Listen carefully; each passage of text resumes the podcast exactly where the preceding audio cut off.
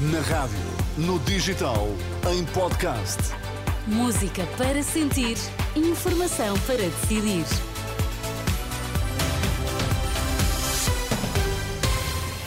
Atualizamos agora toda a informação na Renascença. Começamos pelos títulos em destaque a esta hora. Boa noite, noite marcada pelo protesto de milhares de polícias em frente ao Parlamento. Estoril vence Benfica em penaltis e defronta Braga na final da Taça da Liga em futebol no próximo sábado.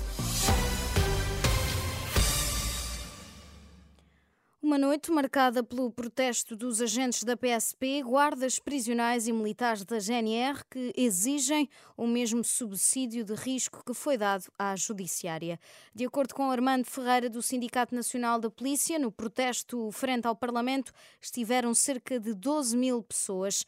À Renascença, o presidente do Sinapol garantiu que, até haver uma resposta do governo, os protestos vão continuar mesmo durante a campanha eleitoral. Os protestos vão continuar, daqui a uma semana estaremos estaremos no Porto eh, a fazer novamente uma manifestação e iremos continuar pelos protestos até a situação estar resolvida, seja antes das eleições, em plena campanha eleitoral e fazermos parte, se calhar, da campanha eleitoral como uh, força de pressão e também, se não se resolver até a campanha eleitoral, depois da campanha eleitoral.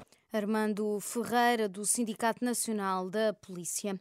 O Estoril está na final da Taça da Liga, onde vai defrontar o Sporting de Braga no próximo sábado. Apesar de favorito, o Benfica esteve a perder desde o minuto 16, conseguiu o empate aos 58. O empate que não se desfez no final dos 90 minutos e o jogo decidiu-se nos penaltis, com o Estoril a falhar apenas um e o Benfica a falhar dois. Vasco Seabra, treinador que saiu vencedor desta meia-final, estava feliz pelo desfecho. Tínhamos de um período em que, em termos de resultados, eh, as coisas não estavam a condizer, vinhamos a falar também que este grupo de jogadores, pela, pela forma como encaram as adversidades, eh, não se deixam abalar e viemos aqui, disputamos o jogo, fomos altamente competitivos eh, e por isso, essencialmente, muito felizes por eles, continuamos a desfrutar e seguimos, fizemos mais uma vez história. Do lado do Benfica, Roger Schmidt diz que pouco havia a fazer quando a equipa encarnada teve uma dezena de situações de golo e o Estoril aproveitou as poucas que teve. Uma equipa com jogadores muito rápidos, boa na transição. Uh, são intensos, uh, portanto esperávamos este tipo de futebol. E no uh, final aproveitaram o momento que tiveram nos 90 minutos para fazer o seu gol. E mais nada. Tivemos 10 grandes oportunidades. No final marcamos apenas um gol. E esta é a história do jogo.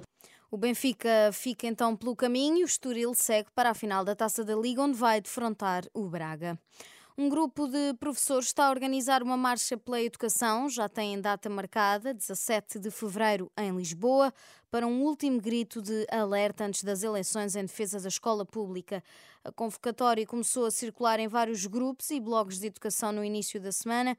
Vai ter início no Largo do Rato e termina frente à Assembleia da República. O objetivo é chamar a atenção para os problemas da escola pública, problemas antigos que dizem não ter tido resposta do governo missionário e que deverão ser uma prioridade do próximo.